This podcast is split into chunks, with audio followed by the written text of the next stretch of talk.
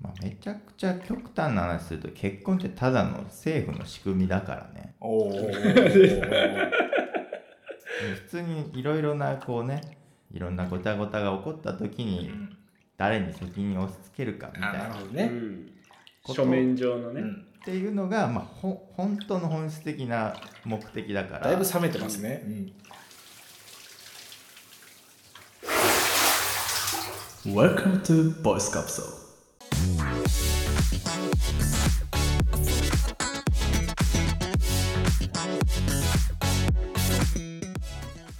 人生初の友人のスピーチあの結婚式のねほうほう。友人スピーチに抜擢されたんですよ私笹川。はおおすごい。友人代表スピーチみたいな。そうそう。まあそれをねもちろん念入りに準備します笹川ですけれども。任されたからにはな。だからちょっと聞きたいんだけどうん。まず結婚式の友人スピーチって、うんまあ、何が目的なのかってところとおはいはい。あとメインターゲットは誰にすればいいのかっていうところ。う。うん。はい。まあお二人さんねあの結婚式の経験が終わりじゃないですか。ええ。はあ。そういうのあります？私のね結婚式ではその友人スピーチみたいなのは設けていなかったので確かに確かに。うん。確かにそういうことを考える機会はなかったんですけど、うん今考えると、うん。まあやっぱそのその新郎新婦の友人代表として喋っているわけですから、まあ、求められることとしてはその友人とはどういう人でどういう関係があるよっていうアピールが求められてると思うんですよね。ああそう。あ俺とその友人の関係性を知りたいの？関係性というかまあだから関係性をもとにそのまあメインは新郎の人となりが浮き出てくるうん。でもそれっはいてなんかただ単にこの人はとても優しい人です。うんとても運動神経がいいです。って言ったらまあ人となりがわかるけど、やっぱあそうそう具体感とかこの人間像がこでわからないから、やっぱ関係2人で何かをやったとかまあみんなで、ささかだから言える褒めみたいな。うんうん。エピソードを含めた。ななので、ターゲットっていうところでいくと、うん。まあもちろん来てるオーディエンス全員にはなるんだけど、うん。俺が思う一番はその人のやっぱ人となりをまだ分かっていない新婦のご家族だったりあそっか。まあ新郎のご家族もまだその時代はねそんなにこうコミュニケーション取ってないとかうん。職場の人とか、っうん。うんていう人に対して新郎をプレゼンする回なんじゃないかなって。おー。めちゃくちゃ聞いてよくすげえなそれ。うんなるほどな。うっすら思いましたけど。まあでも実際にねやられている方がうん。今日はゲストで呼んでおりますので。うん。あそっか。そっかはい、あのゲストのサルさん、はい。お願いしますいかがでしょうか？私はゲストっていう立ち位置ですけどね。はい。あの、自分の式の友人誰が喋ったかも全く覚えてないんですけど、多お分、お、マジか。俺の友人はマ、ジで？俺の友人はね、喋ってないと思うんだよな。あれか部長？いや、しそう、それは、新婦側のは喋ってた気がするけど。ああ、あ喋ってたね。うん。そういうことか、うん。サルの方はなんか歌を歌ってたよね。あ、そう、出し物的なことはしたね、そういう。うん。で、あれなんか友人と二人で歌ったよね。そうです、そうです。あれはサプライズをやりたくて。うんうんうん。あれ俺ってスピーチ頼まれてんだよな歌じゃないよ な書いてなかったそしたら俺全然違う練習しなきゃいけないけどさミュージカルと化すよ、多分それ間取ったら。いやちょっとちょっと 確かに。それもいいかもしれない。いや、まあ、でも小西が言ってることでもう、得てると思うよ、また。その対象はもちろん全員だけど、一番は新郎新婦二人向けてです。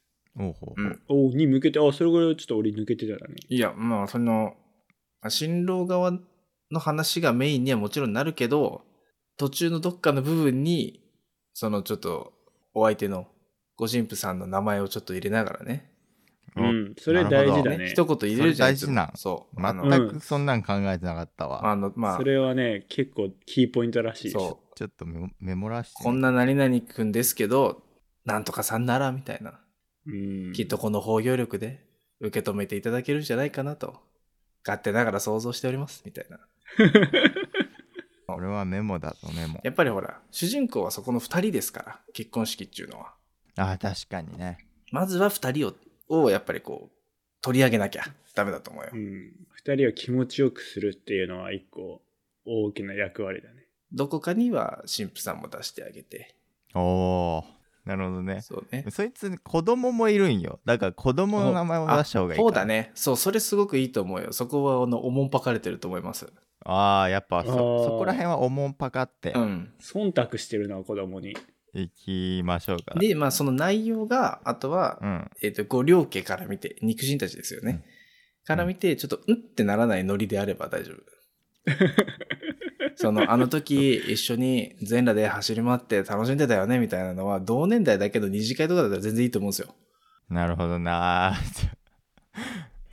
だから裸でじゃなくて薄着で外 そう、もう、僕たちはもう風邪をひいてもおかしくないような格好で、もうなんであんなことができていたんだろうねって。なるほど、うん。そこもちょっと言葉をおもんぱかってそうそうそうそうそうそうそう。うん、まあなんか言い方注文があると思うんで、確かに。言葉選びで柔らかくすると。いいくらでもできるんで変なエピソードでも。確かに確かに確かでエに、ピソード決めて、うん、全体の内容決めたら、ちょっと言葉選びをその辺からどう見えるかだけ気にしてもらえれば、あの、いやもう笹川さんならもう大丈夫なんじゃないですかね。わかりましたありがとうございます、いやめちゃめちゃ有意義だったわうん。うん。すげえアドバイスをいただいて、うん確かに小西が言ってたようにその人たちのことを知らない人にどういう人なのかっていうのを知らせてより結婚式をまあ身近に感じてもらうとあそうそうそうそう。楽しいんよ、それが分かると。なるほどね、うん。確かに知ってる方が楽しいもんうん。ね、であとは相手の名前ね。その私の場合だったら、まあ、神父さんと、あとはお子さんの、うん。もう入れて。喋ってあげることで、ちなみにそのスピーチはさ、うん。まあこれからこう作り上げていくとは思うんですけれども、はいはいはい。空で行くんですか？もちろん空で行きますあの原稿はバカ書きしてそれを覚えちぎっていきます。うん。うんうん。おー。一人で練習して。いざとなったら、ちょっと私、ポッドキャストをやっておりまして、流しますって言って、流せば、その、バーンって飛んでも、それおもろいな。確かにあえて俺がポッドキャストやってるからもう音声で録音してきましたと。ああそれもおもろいなじゃあとりあえずあのまずもう一回あの歌じゃないかどうかだけ確認しますとね？そもそもの前提条件を合わせるっていうことがねそうだね。うん。大事だという。俺なんか、え、それ乾杯の挨拶でお願いしてたんだけど、みたいな可能性あるんで、ちゃんと確認しといた方がいいよ。本当に友人スピーチだけだよねっていう、その。そうだよね、うん、うん、うん。なんか本当になんかねペライペライチというか本当めっちゃち ちっちゃい四角い紙で「お一言添えよろしくお願いします」みたいな感じだけで終わってたからなんか挙式の案内みたいな名刺サイズのあれがもう一枚入ってて、それしか書いてないみたいなね。そうそうそう事前共有オリエンこれだけかよみたいな感じだった確かにね、それだとさ、本当に一言の可能性もあるよね。なんかさ、テーブル回って、このテーブルでじゃあ笹香さん一言とかだったらさ、そんななんかすげえエピソードトーク用意してたのに、そうそうそう。あの、実はおめでとうだけを求められてる可能性もあるもんね。ニュースタイル。ちょちょっともう一回あの前提条件を確認します。ね、うんはい。はい、結婚式の準備はね、入念に行いましょはい、ありがとうございました。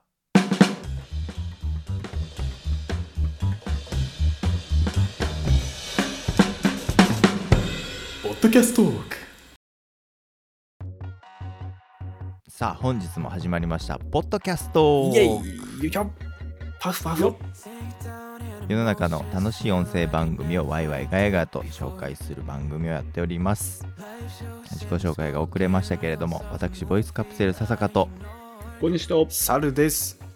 はいこの3人でお届けしてまいります。はい。今日は久しぶりにね、はい。例のアーデノアを紹介したいと思うんですが、例のあれ、はい、本日のポッドキャスト結婚したい乙女たちのアダルトーク、うわもう猿といえばはい、もう何回出しているんだろうぐらいね、これでも最近控えていたんですけども、うん。はいいい、面白いね、回があったんで、これはちょっとぜひ聞いてほしいなっていうところで、いいね。ご紹介なんですけど、シャープ176の、結婚したい乙女たちへ。おで結まさにタイトルと一緒ですね。そうそう、結婚したい乙女たちのアダルトークの、結婚したい乙女たちへっていう回があるんですよ。うん。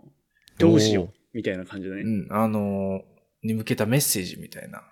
う。ほうんほうほうほうまあ、どういった内容かと言いますと、うんリスナーの方から、結婚にあたっての心構えみたいなのを、なんかね、まとめたね、文章をもらったらしいのよ。ほう。ポッドキャストウィーケンドで、あの、下北沢でやってた時に、もうこれをぜひお伝えしたいと、っていうところで、もう、なんかもへう、卒論みたいな文章をもらったらしくて。で、まあそれがまあいい内容だったから紹介っていう回なんです、この回。あそれがいい内容でよかったね本当にねえ。そう、それがね、結構、あの、女性の心構えを述べてるんですよ。述べてるんですけど、あ女性向けねそうそう、これ女性向けです。女性リスナーが、私たち、あの、乙女たちへって、これから結婚を考える乙女たちよと、こういう考え方じゃなきゃ、赤のちゃうっていうのを、先輩お結婚乙女たちがいからの文章が来てるんですよ。おうんお。いや、それがね、やっぱ、いや、これ男も聞いといた方がいいぞと。おー、ー。えー、なるほどねあ、まあそういう価値観になってもらわないといけないし、いいし自分たちもそうならないといけないんだなっていうのがちょっとよくわかるんで、ほうほうほう。ん。ちょっとその部分をね、ちょっと一部紹介したいんですけど、おー、ぜひ勉強させてください。まあいろいろ4ステップあるよとかっていう話に4段階ううん。あるよっていう、その具体的な4段階を言う前にうん。前書きがあるんで、前書き。そうそうそう。いろいろ話する前に、ちょっとまずこれを言わせてくれと。おうおうおういう部分があって、それもあの、かいつまんで紹介すると、うん。えー、人は何のために結婚するのか。うん。その人と過ごすこれから50年以上続く毎日が一人の時よりもずっと幸せな毎日であること。死ぬまでに両手で収まりきれないぐらい訪れる自分にとっての悲しい出来事を、えーその人がいてくれるからこそ乗り切れるということ。ううんん、その人と一緒にいると自分自身が自分の好きな自分に変わっていくこと。ここで言う幸せは恋愛のときめきドキドキの刺激のことではありません。うん相手を心底大切に思う気持ちです。相手が自分を大切に思ってくれることを心底実感できる感覚。不安ではなく安心感を与えられること。こういうことですっていうのをまず前書きで置いてるんですよ。おー。これ結婚式のスピーチで使えるな。ちょっとあのまそれを覚えさせてもらいます、いや、はいもう本当に、あの、まあそれはね、また微妙なところではあるけども、まあまあまあ、っていうことが書かれてて、ああまあ確かになと。うん。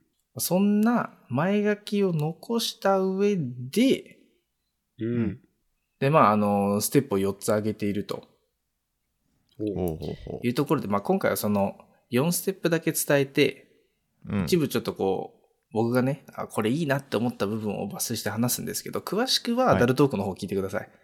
うん。そうですね。ここはあの本、家をね。我々アダルトークちゃうんで、わしらは、ね、ポッドキャストトークなんで、うん。はい。そうですね。はい。で、まあ、あの、ステップ1。うん目指すゴールを変える。うん目指すゴーそう、ル恋する喜びから愛される喜びへっていう。愛される喜びに変え恋する喜び？恋愛っていうもののゴールだよね。うんなんか自分が恋する、ドキドキするみたいなことを求め続けてるとダメだよっていう。愛される喜びに変わんないとダメよっていう。全然笹川さんピンときてないんですけど、それは承認欲求ってことかえな。ーっと、その、あの人を追いかけてたいみたいな、そういうなんかこう、恋愛のドキドキ感みたいなのを求めてる人は、なるほど、そういうことね。あのわかりました。ーはい。そう、それはまだね、恋愛しててくださいって感じそういうことね。らしいです。うん。わかりました。失礼しました。はい。これね、本当はね、あの、心理テストが一回前に入るんですけど、うん。人生の一番辛い時を今皆さん一回想像してもらって、うん。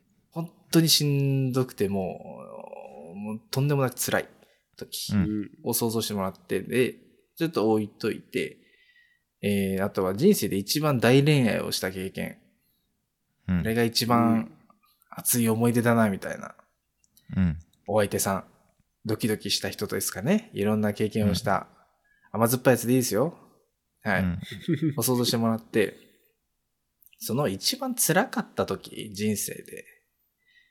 で、1ヶ月誰かと一緒にいなきゃいけないとうんうんいう時に、異性の方を一人誰か人生の中から選んでもらって、うん。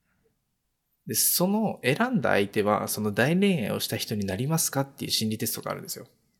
ああ、はいはい。うんちょっとね、落ち着いてゆっくり考えないと、あの、俺聞いてた時はね、あまりパッとしなかったんですよ。そのアダルトークを聞いてた時は。うん。2、3回目ぐらいに聞いててね、あ、確かに、俺はこれ、あの、大恋愛した人にはなってねえわって。へ思っえ。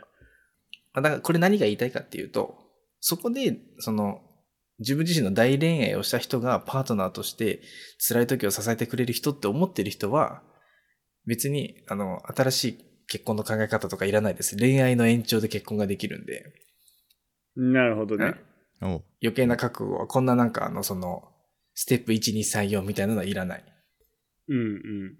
ああ、はいはいはい。うん。恋愛の延長で結婚できるんで。うんうんだけど大体そうじゃない人の方が多いから、うん。うん。あの、恋愛と結婚って違うよね、と。ああ、うんはいはいはい。そういうことね。じゃあ結婚にあたってはどういうことを考えなきゃいけないのかっていうことで、丸一のさっきのなんですけど、目指すゴールを変える。よろあの恋する喜びから愛される喜びへっていうところで。で、えっ、と、この女性目線のこれあれですからね。で、丸二。確かにそうだ、はい女性目線そうそうはい。私たち女性じゃ、その部分入ってるかもしれないけど、まあ、はい。違ってるかもしれないからね、ちょっとね。はい丸二、男性を見るポイントを変える。おお。これは私たちにも関係ありますね。そうですよ。男性としての魅力をよく見ると思うんですけど、そうじゃなくて、人としての魅力はっていう。あで、丸三です、丸三。あ。おうん丸三は、なんかいろいろ言ってましたけど、多分、まあ、内面磨きと外見磨きはしましょうと。自分磨き。うん。うん。男は、あの、なんだろう、女性の外見気にしてるよっていうところを、へうんえ。言ってますね。で。丸4と、えー男性に愛されるための行動。ほうほうほう。自分の行動をちょっと変えなきゃいけないんかそれよく聞くね。うんうん。まあ、その人のと趣味を共有したりだとか、まあ、ささかで言えばランニングがね、めっちゃきついやん。そう。絶対強要してはいけない趣味だと思ってるけどな、俺は。向こうから入ってきたらそれはそれやん。まあまあ確かにね、うんそれはウウェルカムだけどさ。まあ、一緒にいるためにね、愛されるために取る行動を意識した方がいいんじゃないのっていう、うーん。まあ、いう感じの話をしてる中で、どこの項目にあったかちょっと覚えてないんですけど、ああ、大事だなって思ったことが一個ありまして、うん。そのマリオの行動の中の一個だったと思うんですよ。信頼関係が大事だから、うんあ、の、なんかこう、ドキドキな、こう、恋の駆け引きのやりとりじゃなくて、もう誠実なコミュニケーションがとにかく大事ですと。うんうんうん、っていうのがマリオの中で話話されてるんですよ。うん。ミステリアスな女性が結婚できるわけじゃないと。のなんかちょっとこう、秘密がありそうで魅力的な女性というか、なんかこう、いうのがモテそうな人としてはあるけど、うんうんうん。えーで一般も、的にはね。うん。でも実際結婚する人ってそうじゃないよね、男性っていう。うん。まあなんかあれだよ、若い頃こうさ、ヤンキーがちょっとかっこよく見えたり、うん。うんちょっと不思議な、ね、ミステリアスな子がこう魅力的に見えたりっていう時代もあるけど、ああなるほどね。実際にこう結婚するってなるとそうではないよっていうところだよね。それはちゃんと、とお互いに話し合いができて、そう、あの、ここはこう思っているとか、ここはこうしてほしいとかね、こう考えてるとか、そういう誠実なコミュニケーションができる人じゃないと、うん。多分結婚できないよと。うん。まあ続かないよ、確かにな。っていうところのの中で、怒っちまった時、相手に対してイラついた時はい、うん。の対応で、相手に対して向かってこう来た時、うん。もうそれも言いたくなるような時ね、うん。レベルのことがあった時って、そのきっかけとなる事案があるじゃん、そのムカッとなった。あります、はい。あります。なんだろうね、あの、電気つけっぱなしとかさ、わかんないよ。うん。もうあのあり、ますあります。脱ぎ散らかした靴下が落ちてるとか、うん。あのさっきからうんなんか全部俺なんじゃないかいなやいやいや、まあな、なんかあるかもしんないけど、うん。多分でも、その、起こった原因ってそれだけじゃないよねっていうのを言ってて、多分日々の中で積もったものあるでしょと。はいはいうんはい、うんあの、大事なのはそっちの改善ですよと。うん。靴下って怒るんじゃなくて、うんなんで今靴下で怒ってるんだろうな。で、そその部分をちゃんと深掘って話をしないと、あの、おーただ衝突が生まれるだけで、お互いが嫌、なんかあの、信頼関係がね、構築が難しくなっていくだけだから、一回落ち着けっていう話。うんうんで、ルナさんも、あの、なんか起こった時は一晩置くといいみたいな。なんなら二晩置いていいって言ってて、うん。あの、怒りの着眼点がちょっと違ったかもなっていうのに気づけるみたいな。うん話をしてて、うん。いや、これめっちゃ大事やなってすごい思ったんですよ。確かに。で、別に恋愛においても仕事においてもそうだと思うんだよね。いやこれは全てにおいてじゃないかなそうなんよ。ただ、その領域に達するのってなかなか難しいなって俺の中ではまだあって、いや、これはまだちゃんと意識せなあかんなと。なんかイラってした時に、うん。もうそれ、それこうやってくださいみたいな。これもうこうやってよって、ちょっと言いたくなるんですよね、人って、やっぱ。ううんうん。うん。でもこれ、一回飲み込んで、本当にそうなのかと、うん、いうところをね、ちゃんと考えるっていう、うん。この作業を取るっていう習慣が、うん、当たり前のようにこなせる人はすげえなーってちょっとふと思ったんですよ、これ聞いてて。うんうんまあ、小西も笹かもあんまり怒るようなやつじゃないからな。イメージがない。何かに腹を立ててるイメージが。腹立たないね俺は。俺は腹立つけど、飲み込むタイプだね、きっと。おうおうおうおううん。出さないよね、きっとね。うん。それも相手を理解するあれじゃないのかな。なんか結局怒るっていうのはそのうん。自分の価値観を押し付けてるだけだから相手の価値観をまず全然理解できてないというかそれよりも優先し自分の価値観を上書きしたいなっていう欲っうん。ていうのが多分あると思うから。そうだね。だからそもそもそのももうね結婚相手とかいうレベルであればその相手の価値観とかを絶対に理解しないうんとそんなのもう価値観が合わないことがあったら毎回喧嘩になるうんじゃんだから別に怒んない怒るとかではなくもう相手を理解するというかさうん。でそれでどうしてもこの生活に支障が出るようであればそのね。どっかその価値観の折衷案というかさ見つけるっていうのは大事なプロセスかまあもしれないけどそういうことを言ってるんだよな、これもきっと。だからその、何か一個の事象、靴下どうこうの話じゃなくて、そもそもその部分の価値観をちゃんとすり合わせてないから、うんそういう衝突が生まれるんだよと。まあまあまあ、そんな話をアダルトークでしてるんですけど、うんうんうん。もうここのね、笹香さんとコニーさんも結婚してるんですよ。うんうんはい。はい。あの、二人の、うんあの、結婚したい乙女たちへじゃないですけど、うん結婚したい男どもへかな。これは大事だよねっていうのをなんか一言教えていただけると、諸先輩方から。えーそもそも縛られたら終わりちゃうかなと思ったね俺はあ、笹香は。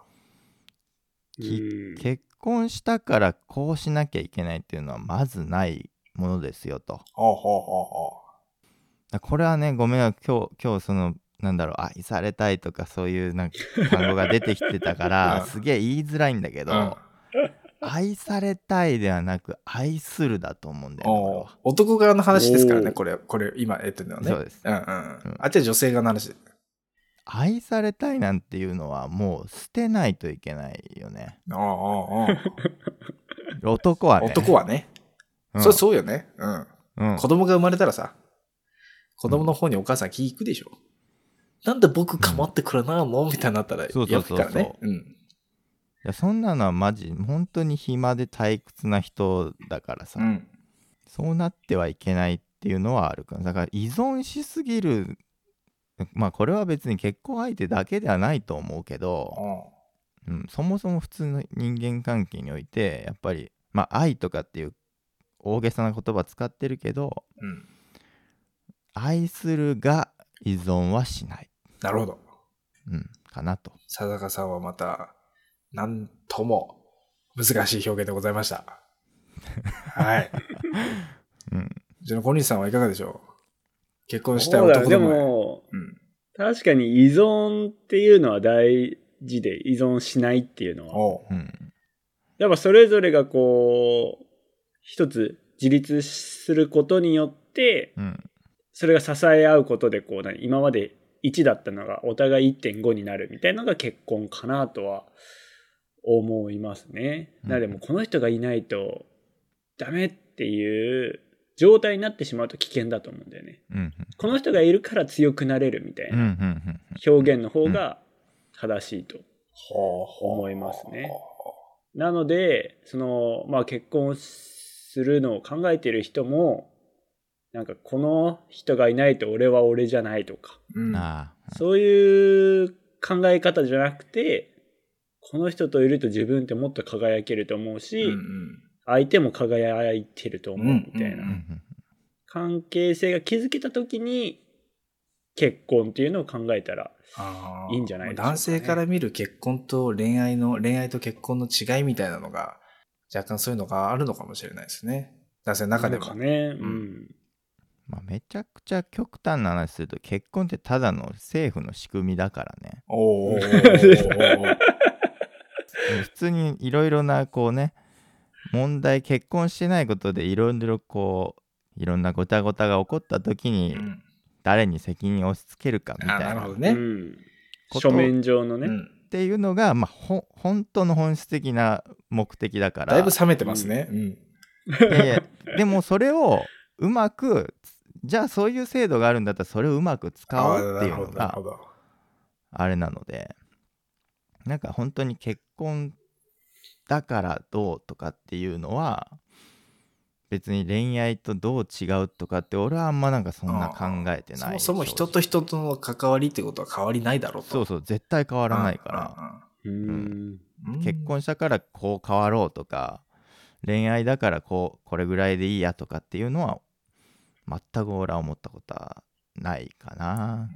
まあね、あの、我々ほら、GGG 砲弾まで、ポッドキャスト続けると思うんですけど、うんうんほうほうほう。